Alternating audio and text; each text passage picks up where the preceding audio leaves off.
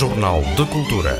O espaço para as artes, para a tertúlia e divulgação da vida cultural madeirense. É um dos edifícios mais emblemáticos da cidade e comemora 130 anos no próximo dia 11 Neste Jornal de Cultura conhecemos a história do Teatro Municipal Baltasar Dias com a ajuda do investigador Paulo Miguel Rodrigues, que prepara um livro sobre o teatro. Revelamos também todos os pormenores sobre a edição deste ano do Festival Amo Teatro, com a participação de 13 grupos entre 23 de março e 1 de abril. Vamos conhecer uma exposição que pode ser visitada no Arquivo e Biblioteca Pública e temos ainda espaço para os livros. Jornal de Cultura, com Lilia Mata.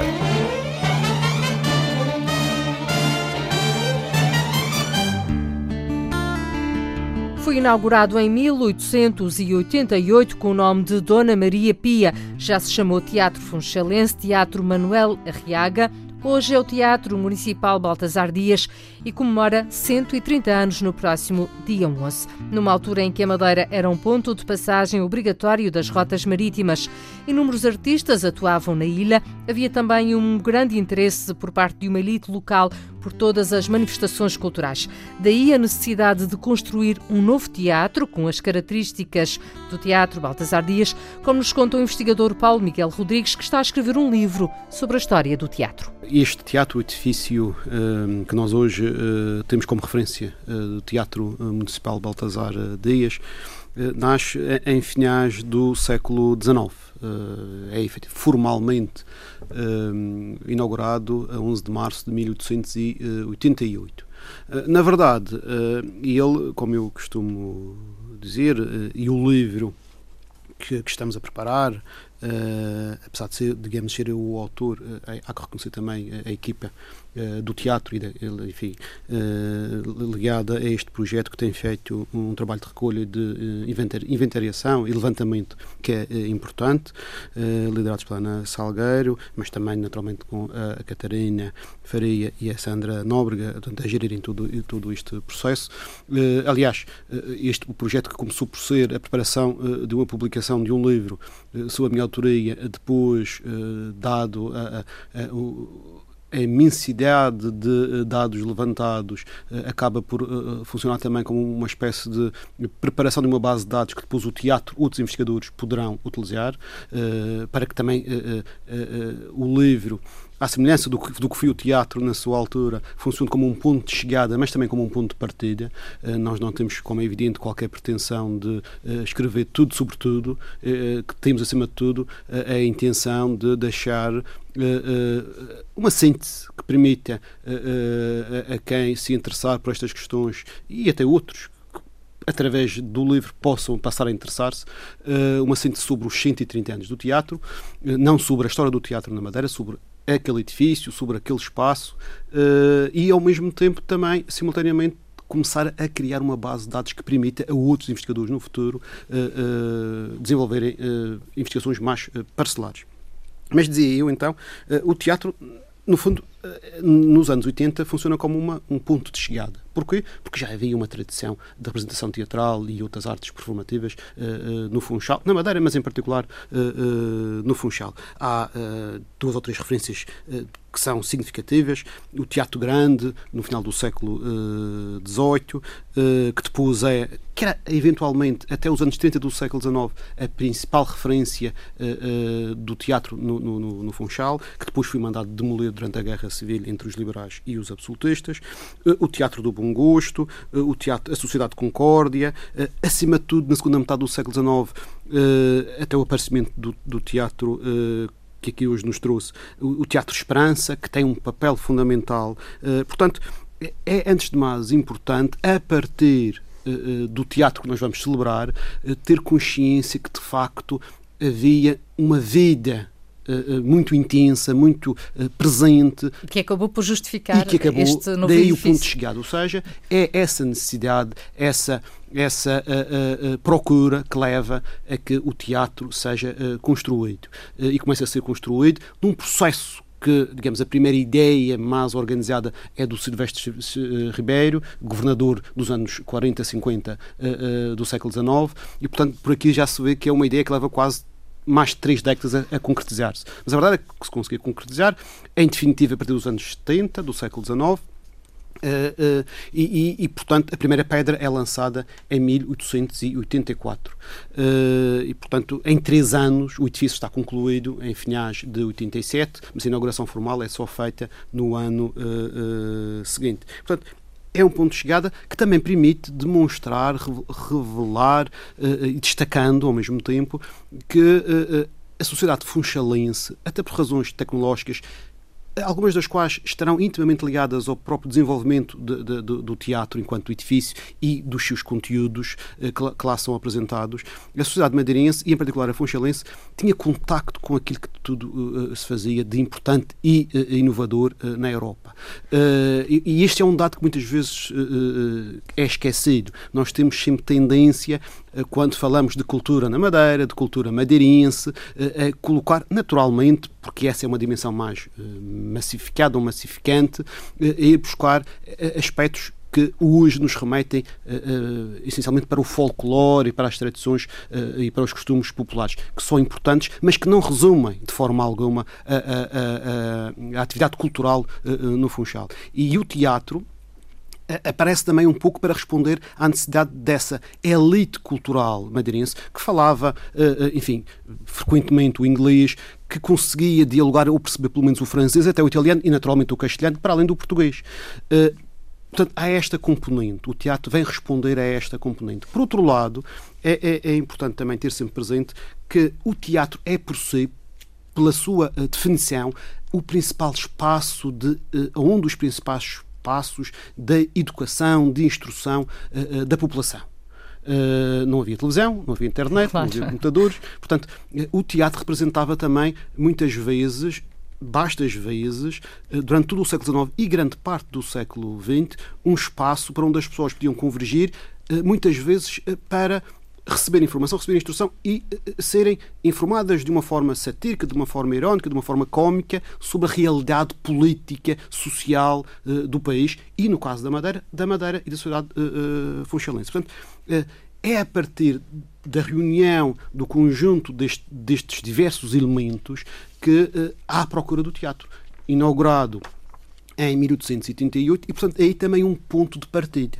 Uh, um ponto de chegada por tudo aquilo que referi em relação ao passado, um ponto de partida para aquilo que se projetava ser, uh, uh, a partir de então, o teatro no Funchal porque, como é óbvio, é um edifício construído de raiz, seguindo aquelas que eram as duas grandes referências da época, o Ala Scala de Milhão, final do século XVIII, e o São Carlos eh, de Lisboa, também de final do século XVIII, 1793, 94, e, portanto, eram estas duas grandes referências, eh, eh, quer no que diz respeito ao seu espaço interior, quer no, seu, no que diz respeito às suas fachadas. Há o aspecto interessante, curioso, de estar aquilo que nós hoje podemos chamar, num, num, quase calão, virado de costas para o mar, mas a verdade é que a cidade estava passava às portas do, do, começou a passar às portas do teatro. Aliás, isto leva-nos para um outro aspecto em termos de uh, património edificado. O teatro é também, digamos, um passo essencial para a expansão da cidade uh, uh, para uh, uh, o oeste, que depois veio a confirmar ao longo de todo o século XX. Uh, Portanto, no fundo, aquilo era um local de passagem. Exatamente, ali. exatamente. Ia dar à Sé, ficava... Era, era, era, era um, um, espaço ajardinado, o Jardim Novo, tinha, onde estivera também próximo o Convento de São Francisco. Era um espaço próximo da cidade, mas que na altura não era ainda o centro da cidade, como eventualmente hoje terá tendência a, a transformar-se. Mas a cidade estava a crescer para o oeste. E o teatro é, uh, neste sentido, o primeiro grande passo que vai marcar uh, depois o desenvolvimento futuro ao longo do século XX, como nós Sim. hoje temos consciência disso e, somos testemunhos diários.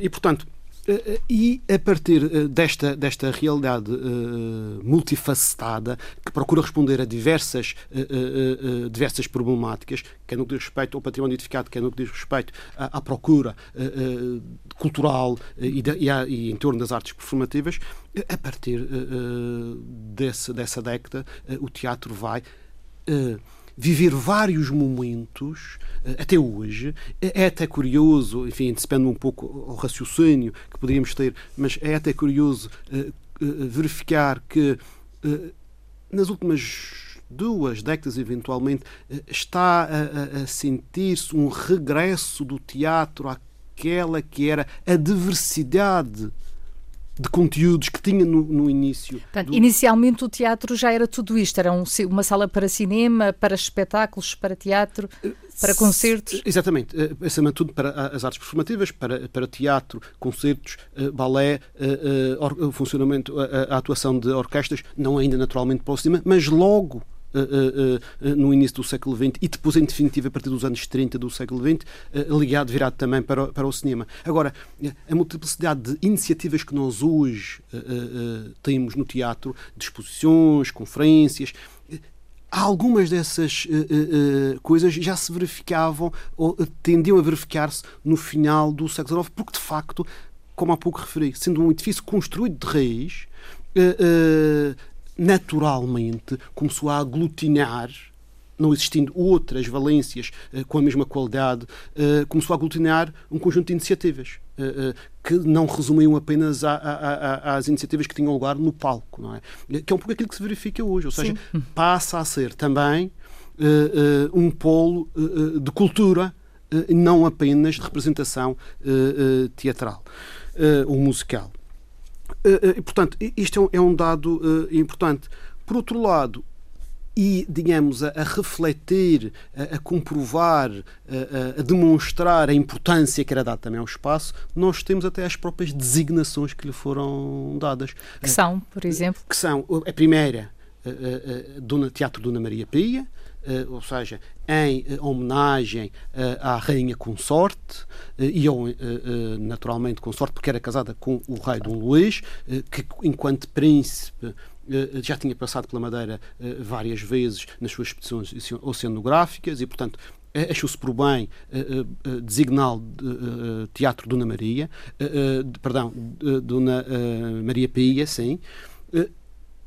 portanto, isto é a, a a, reclamação da monarquia de um espaço, sobre um espaço. Assim que é proclamada a Primeira uh, República, há desde logo uma iniciativa de uh, retirar esta designação, este nome, uh, e batizá-lo de Manuel Arriaga que tinha sido, duas décadas antes, sensivelmente, o deputado eleito pela Madeira, republicano, eleito pela Madeira. Ele que era açoriano, Uh, e tinha sido direito pela Madeira. Uh, o Manuel Arriaga uh, não aceita muito bem esta iniciativa, recusa, e portanto a alternativa que se encontra em 1910, 11, 12 é não voltar à designação anterior, porque isso era reconhecer o peso e a importância da monarquia, mas sim dar-lhe um outro nome que de alguma forma fosse equilibrado e passou a ser o Teatro Funchalense. Até porque a sua posse, gestão, organização pertencia à Câmara Municipal, como ainda hoje uh, decorre, Sim. à Câmara Municipal do Funchal. Uh, e isto vai, esta designação de teatro funchalense, ou seja, um teatro uh, também é, tem esta dimensão popular, era um espaço que se pretendia que fosse frequentado pelo público, pelo povo, vai permanecer até 1917. 1917, com a morte de Manuel Arriaga, entendem os republicanos, ou pelo menos uma facção relevante dos republicanos, batizá-lo de Manuel da Riaga.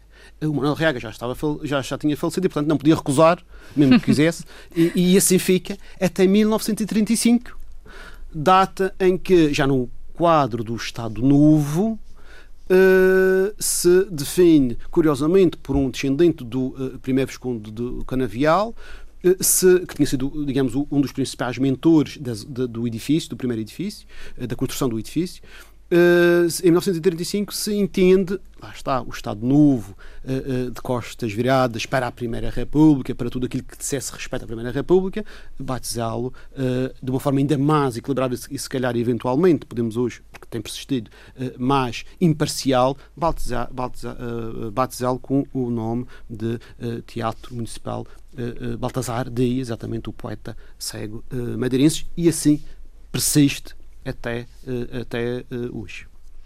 Nem por isso as pessoas, eh, muitas pessoas não sabem quem foi o Baltasar Dias. Sim, é, é, também é, é, verdade que, que mas que sirva, não sendo naturalmente o livro um estudo sobre o Baltasar Dias, mas que Sim. sirva também para uh, destacar uma figura da cultura madeirense, embora uh, hoje a designação quase que assuma uma dimensão global, ou seja, teatro municipal, porque pertence ao município, Baltasar Dias, porque foi uma figura da cultura uh, madeirense. E onde uh, uh, passaram, por onde passaram, figuras do canto, da música, da representação teatral. Estamos a falar de figuras internacionais. Internacionais. e isto, de algum modo, tem também a ver com uma das componentes, a tal componente direta e indiretamente tecnológica que vai ter repercussões sobre a vida uh, na Madeira e de que o teatro foi uh, também ele uh, um, um, espaço que ganhou uma dimensão importante por esse aspecto. E que tem a ver exatamente com o facto de não havendo navegação ou só havendo navegação marítima até pelo menos aos anos 40 do século XX, ou seja, até pelo menos a Segunda Guerra Mundial, há uma realidade completamente diversa após a Segunda Guerra Mundial, mas até pelo menos essa data, todas as companhias, todos os artistas, uh, uh, todos os grupos que de algum modo, alguns dos quais até em transição, uh, em trajeto para os Estados Unidos, mas grande parte deles para o continente sul-americano, o espaço ibero-americano, para o Brasil, para a Argentina, que tinham tradições fortes de representação e de, uh, nas várias artes performativas, paravam aqui no Funchal.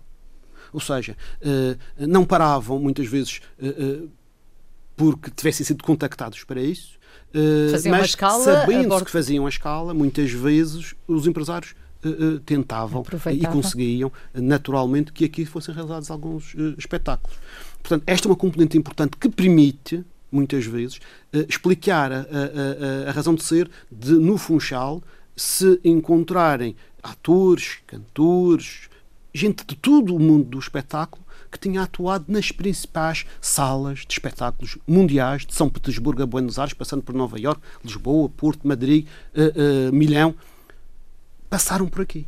E esse é também um estudo, um levantamento que nós estamos neste momento também, uh, também a, a, a, fazer. E podemos avançar alguns nomes? Alguns Sim, existem, nomes. existem uh, vários. Que nós, tem, começando, começando pelo madeirense, o tenor Lomelino de Silva, que nos anos 20. e isto verifica-se acima de tudo entre o final do século XIX e a Segunda Guerra Mundial, pelas razões que eu uh, sim, sim. referi. Uh, os, os, os, autores, atores portugueses, o Vasco Santana, João Villaré, Maria de Matos, o Xabi Pinheiro, Amélia uh, Rei Colasso, Berta Bivar, Eunice Munhões, mais, mais recentemente, Rui Carvalho, naturalmente, o pianista famoso José Viana da Mota, Itália, Itália Vitaliani, uh, um dos principais violinistas do, do início do século XX, uh, uh, o Rigo, uh, e portanto há um conjunto de coincidências que permitem que a, a, a, principal sala de espetáculos do Funchal se torne um espaço de referência. a partir da segunda metade do século XX, após a Segunda Guerra Mundial, com a queda uh, da navegação a vapor uh, e uh, o aparecimento em força, quase em massa, da navegação aérea, é a lógica que persistira até então vai desaparecendo. E é também aí que nós começamos a ver a viragem, por exemplo, do teatro para um espaço uh, que se vai adaptando à projeção cinematográfica, que vai persistir, já, já começa logo de uma forma regular nos anos 30 e depois afirma-se uh, claramente nos anos 50, não só através uh, uh, uh, da viragem para a, cinema, para, para, a projeção de cinema, mas também para o funcionamento de orquestras madeirenses ou provenientes do espaço continental. Há um aspecto que há pouco não referi, mas que é importante. Há, nos anos iniciais, uma relação muito próxima com as Canárias, as Ilhas Canárias, em particular com Tenerife. É vieram muitas companhias. E porquê Tenerife? porque, pela proximidade, e também porque eh, assim permitia incluir a Madeira no, na, nas, nas, nas turnés de uh, empresas ou de companhias espanholas que iam às Canárias e depois no regresso uhum. passavam por aqui, ou, ou, o contrário.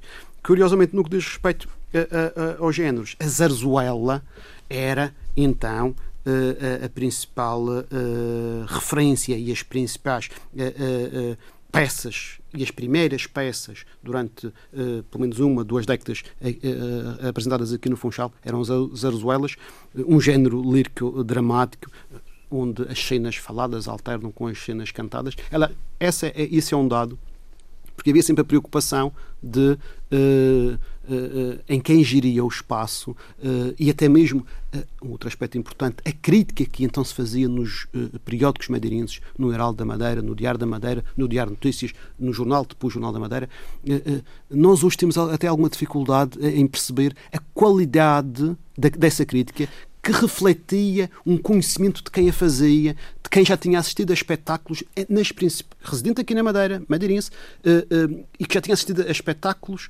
representações semelhantes das mesmas peças, outras versões, em, nas principais salas de espetáculo na Europa, e que depois residindo aqui, escrevia nestes periódicos. Que é algo que praticamente desapareceu, que é, infelizmente. Que é algo que hoje em dia desapareceu. Portanto, que este livro sirva também para, uh, não de uma vez por todas, mas pelo menos ajudar a combater a ideia que muitas vezes resulta de uma ignorância no sentido literal de que na Madeira não existia nada, não se fazia nada. Pelo contrário, fazia-se muito, com muita qualidade, quer na representação, quer até na, na análise crítica que sobre isso era feita, e que, entretanto, foram aspectos que, que foram desaparecendo.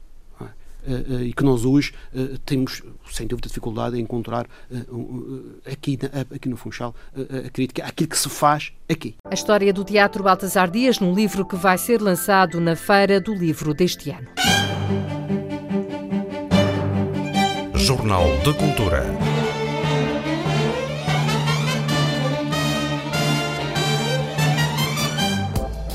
A nona edição do Festival Amo Teatro traz à Madeira seis grupos do continente, quatro da região e ainda um artista moçambicano, um açoriano e uma artista de stand-up comedy.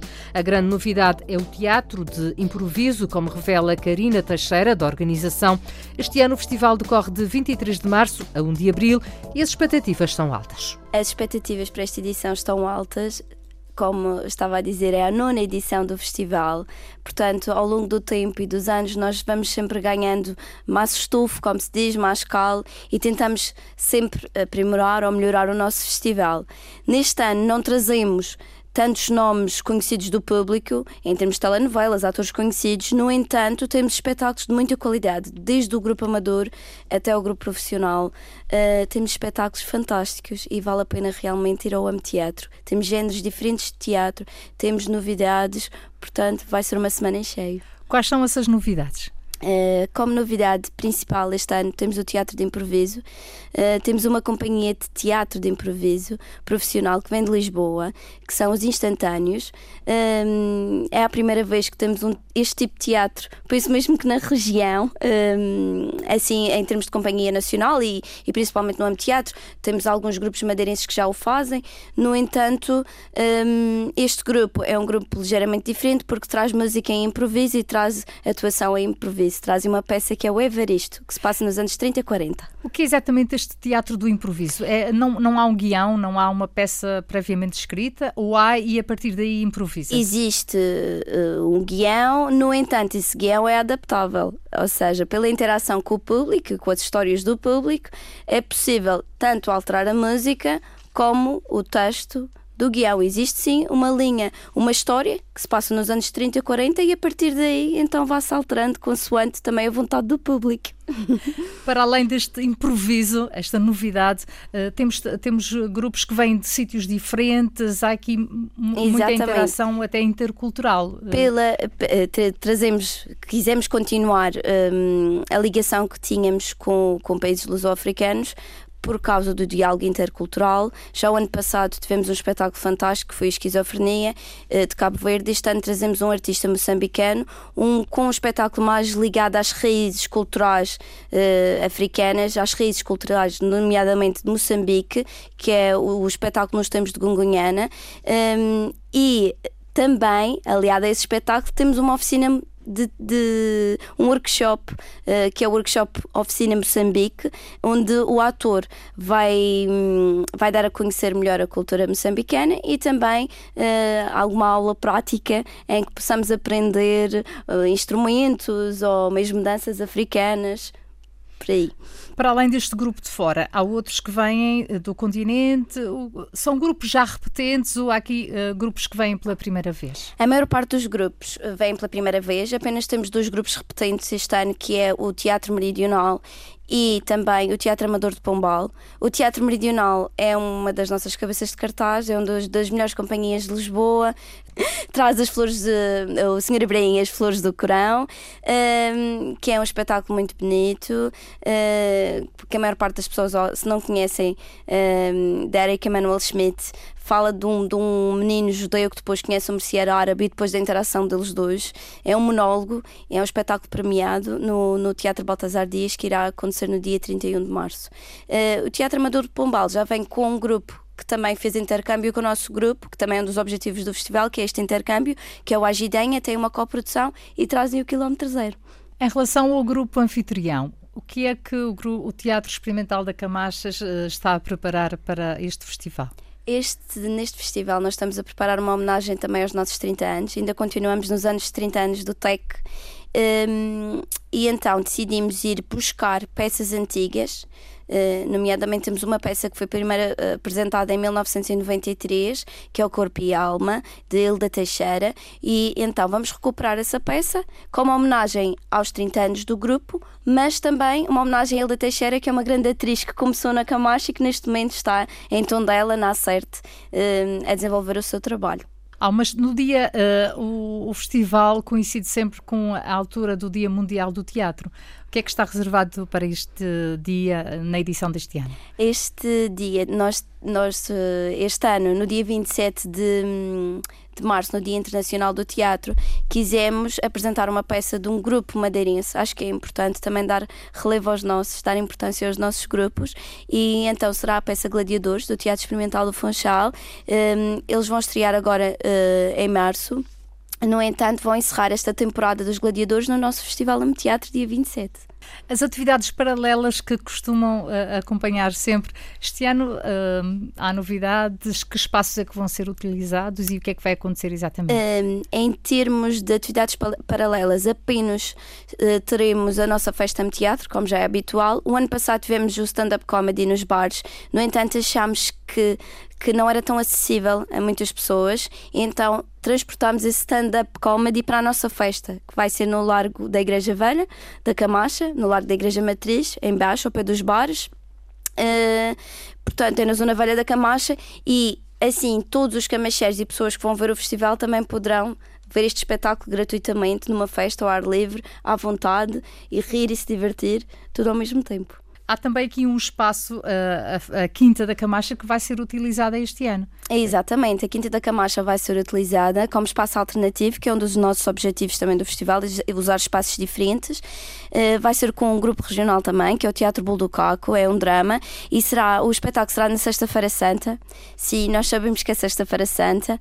No entanto, temos duas peças nesse mesmo dia. Temos do Leirena Teatro, O Inferno Está a Morrer na Casa do Povo da Camacha e logo de seguida, na Quinta da Camacha, a peça Rasgos do Teatro Bolo do Caco. As entradas para as diversas peças custam 5 euros, à exceção dos espetáculos que decorrem no Teatro Baltasar Dias e do espetáculo de marionetas no Fórum Machico no dia 28, que custam 12 euros e meio. Jornal de Cultura.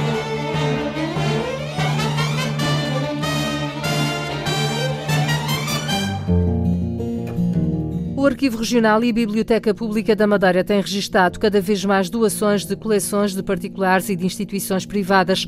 O ano recorde foi 2016, com mais de 9 mil espécies bibliográficas, um aumento de doações que os responsáveis pelo arquivo atribuem ao incentivo à divulgação. O arquivo continua o trabalho de recuperação de algumas coleções. Até o final de abril pode ser visitada uma exposição de um pequeno grupo de fotografias com paisagens madeirenses registadas pelo fotógrafo amador Joaquim Augusto de Souza. São fotografias que se integram numa coleção de um jornalista que está agora na posse do arquivo Patrícia Casaca. Divulgar os fundos documentais do Arquivo Regional e também o tratamento arquivístico que é feito pelos técnicos aos documentos é dos principais objetivos das mostras que são feitas habitualmente na sala de leitura do edifício. Nesse sentido, foi organizada mais uma exposição. Até abril pode ser vista uma pequena coleção de fotografias que fazem parte de uma coleção mais ampla de Luís Forjás Trigueiros. Foram documentos adquiridos em 2016. As fotografias são do Joaquim Augusto de Souza. Fátima Barros, diretora do Arquivo Regional e Biblioteca Pública da Madeira, explica que esta mostra é apenas uma pequena parte. Ela faz parte de uma coleção de Luís Forjás Trigueiros. Foram documentos adquiridos em 2016. Estas fotografias são do fotógrafo Joaquim Augusto de Souza, mas esta pequena coleção eh, de documentos adquirida de Luís Forjás Trigueiros também tem uma coleção de cartas correspondência trocada entre este Luís Forjás Trigueiros, que era um jornalista e um ensaísta e crítico literário, que faleceu, uh, creio que no ano 2000, e tem uma, cartas trocadas uh, com Luís Vieira de Castro, esse sim conhecido político e jornalista e fundador do nosso Jornal da Madeira mas essas cartas ainda não estão uh, descritas, não estão inventariadas e, portanto, ainda não estão disponíveis para consulta. Joaquim Augusto de Souza foi um fotógrafo amador madeirense que faleceu em 1905. Um fotógrafo uh, com muito talento, que recebeu vários prémios e menções uh, honrosas. Estas provas fotográficas que nós estamos a divulgar, num conjunto de 16, dizem respeito a paisagens da Madeira bastante bonitas e, e de muita qualidade. Mas, na verdade, são apenas 53 provas fotográficas. Os arquivos, os negativos originais, parte do arquivo de Joaquim Augusto de Souza encontra-se uh, no Museu Fotografia Vicentes e está agora a ser uh, tratado em termos de digitalização, de conservação e de descrição. E, portanto, nós contamos que até ao final do ano essas fotografias já estejam disponíveis para consulta. É um conjunto de 1530 negativos. Nesta altura, os arquivos que foram adquiridos mais recentemente estão a ser alvo de uma intensa operação de conservação, nomeadamente de limpeza e estabilização de suporte. Só depois ficarão disponíveis para consulta. O arquivo já disponibiliza mais de 3 mil fotografias online. Nós, neste momento, já disponibilizamos mais de 3.300 imagens e começamos a disponibilizá-las em meados de 2017.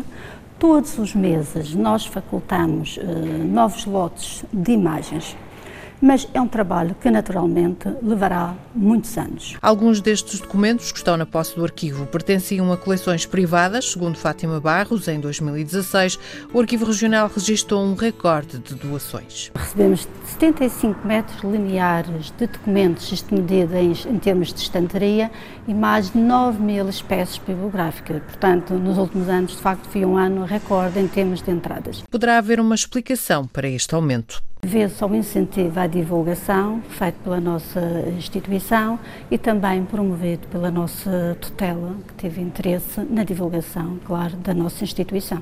Essas doações continuam a acontecer. Fátima Barros, diretora do Arquivo Regional e Biblioteca Pública da Madeira, em www.abm.madeira.gov.pt podem ser consultados os documentos já recuperados. Na sala de leitura do arquivo até abril estão disponíveis fotografias de paisagens madeirenses do fotógrafo Joaquim Augusto de Souza. Jornal de Cultura.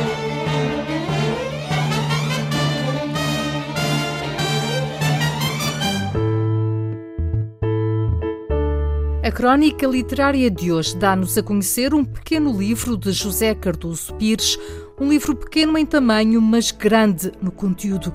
O livro intitula-se Lisboa, livro de bordo, e é uma escolha de Marcela Costa. Logo a abrir, apareces-me pousada sobre o Tejo, como uma cidade de navegar. Não me admiro, sempre que me sinto em alturas de abranger o mundo, no pico de um miradouro ou sentado numa nuvem Vejo densidade de nave, barca com ruas e jardins por dentro, e até a brisa que corre me sabe a sal. Há ondas de mar aberto desenhadas nas tuas calçadas. Há âncoras, há sereias.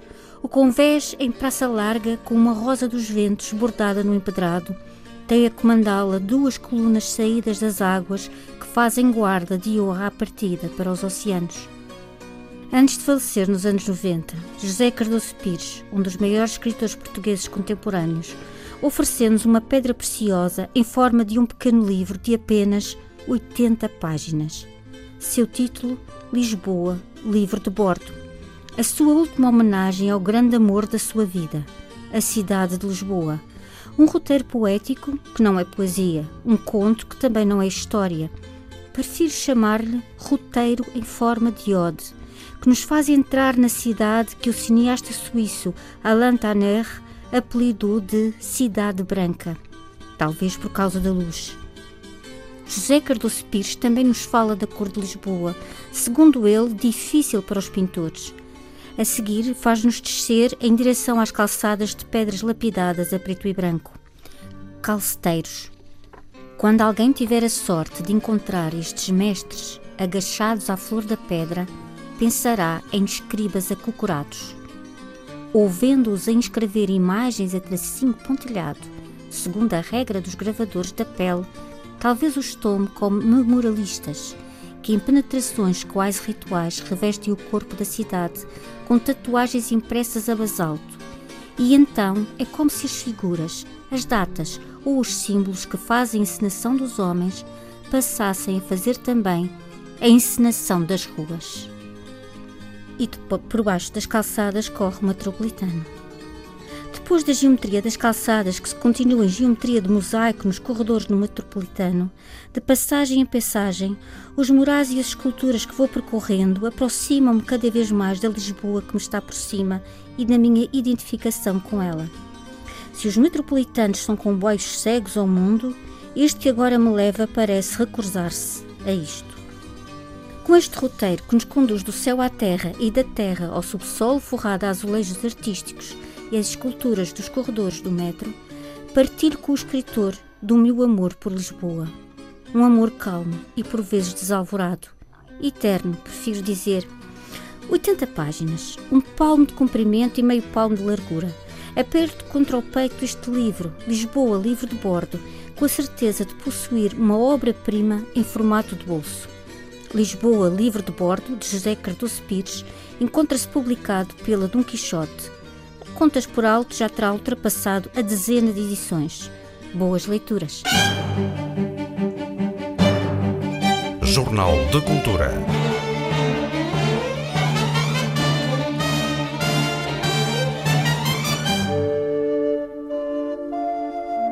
Foi um dos destinos mais populares na Idade Média. Milhares de peregrinos percorreram vários trilhos na Europa para chegar a Santiago de Compostela. Contamos-lhe a história de uma madeirense que fez o caminho, como também é conhecido o percurso, até o lugar onde diz a lenda que está o túmulo do apóstolo São Tiago Maior. A viagem foi sendo contada no blog da autora e depois transformada em livro Pedro Felipe Costa. Fica no norte de Espanha e é um dos percursos mais populares desde a Idade Média. Milhares de peregrinos fazem o caminho de Santiago de Compostela. E são diferentes as razões porque vão ao local onde diz a lenda que está o túmulo do apóstolo Santiago Maior. Luísa Souza desafiou as próprias capacidades e pôs-se a caminho. A história começa muito antes, começa em 2006, no meio da Santiago como turista, e de ver grupos de peregrinos a chegar a Santiago e daí ter surgido uma vontade de um dia também fazer o caminho. Isto assim numa versão muito resumida. Entretanto, fiz o primeiro caminho em 2010, o caminho português, a partir de, da fronteira. Comecei em Valença do Minho e foram seis dias até Santiago de Compostela soube-me pouco. No ano a seguir quis voltar a partir, aí já a partir da fronteira dos Pirineus, da fronteira francesa, até Santiago, cerca de 800, 790 km para ser mais exato, e ficou à vontade de voltar a fazer. No ano seguinte não pude, não pude fazer, porque são longas distâncias, e eu que não gostava de andar, descobri que não só aprendi a gostar de andar, como gosto de longas distâncias. Para quem sabe onde chegar, nenhum caminho é demasiado longo. Luísa Souza assume no palmarés distâncias de mil quilómetros. O caminho mais longo foi a Via de La Plata e o caminho Sena Breja, que são os dois juntos, e hum, foram cerca de mil quilómetros. Mas, assim, diariamente, O mais longo que fiz foi 42 km, para mim é, é imenso. E o mais curto que fiz deve ter sido 9 km. E se calhar custou mais esses 9 do que 30 no outro dia qualquer. E então eu pergunto agora, o que é que tem de mítico esse caminho de Santiago de Compostela? Eu não lhe sei responder a isso. Eu sei que há tantas motivações quanto o número de peregrinos que lá vão, porque cada um tem a sua e vai muito além daquelas que são pronunciáveis ou, ou que são dizíveis. Eu, eu acho que muitas vezes os, os peregrinos, e em conversas com, com outros peregrinos, que, que se diz aquelas que são mais óbvias, mas as mais, as mais pessoais, as mais, as mais viscerais, às vezes, muitas vezes não, não são ditas é um caminho que vai sendo feito, não acaba por chegar a Santiago. E o que é que mudou na sua vida? Muda tudo, hoje em dia ponho tudo em perspectiva, porque se conseguir fazer aquilo, também é de conseguir fazer outra coisa qualquer. E hoje em dia, quando, quando há qualquer coisa que penso que não vou conseguir, lembro-me sempre do caminho diariamente. E outros peregrinos com quem caminhei, é engraçado, dizem que se lembram do caminho e que têm mais força para viver o dia a dia. É uma grande lição de vida. Sim, sim, mas como tantas outras experiências, não tem que ser no caminho. Os problemas deixam de ser problemas. Sim, e até mesmo as distâncias deixam de ser distâncias. De trato e sorriso fácil, mas firme nas convicções, Luísa Souza insistiu em não falar de si própria, já que o importante, como disse, é o caminho. Caminho esse que descreveu no livro Diário de uma Peregrina, no caminho de Santiago. Esta edição do Jornal de Cultura teve apoio técnico de Miguel França e sonorização de Paulo Reis. Fique bem. Jornal de Cultura espaço para as artes, para a tertúlia e divulgação da vida cultural madeirense.